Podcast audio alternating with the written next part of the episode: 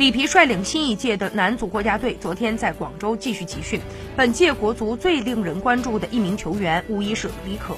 这名今年加盟北京国安的后腰球员，是中国足球历史上首位规划国脚。尽管第一次入选国足，但李可对这些国脚并没有陌生感。他能用中文比较流利地说出国安几个队员以及队长郑智的名字。从昨天国足的训练来看，里皮就是把李可安排在了中场后腰的位置。首战菲律宾的热身赛，里皮很有可能会让李可首发。谈到自己希望在国家队穿上的球衣号码，李可说：“我比较喜欢的号码是八。”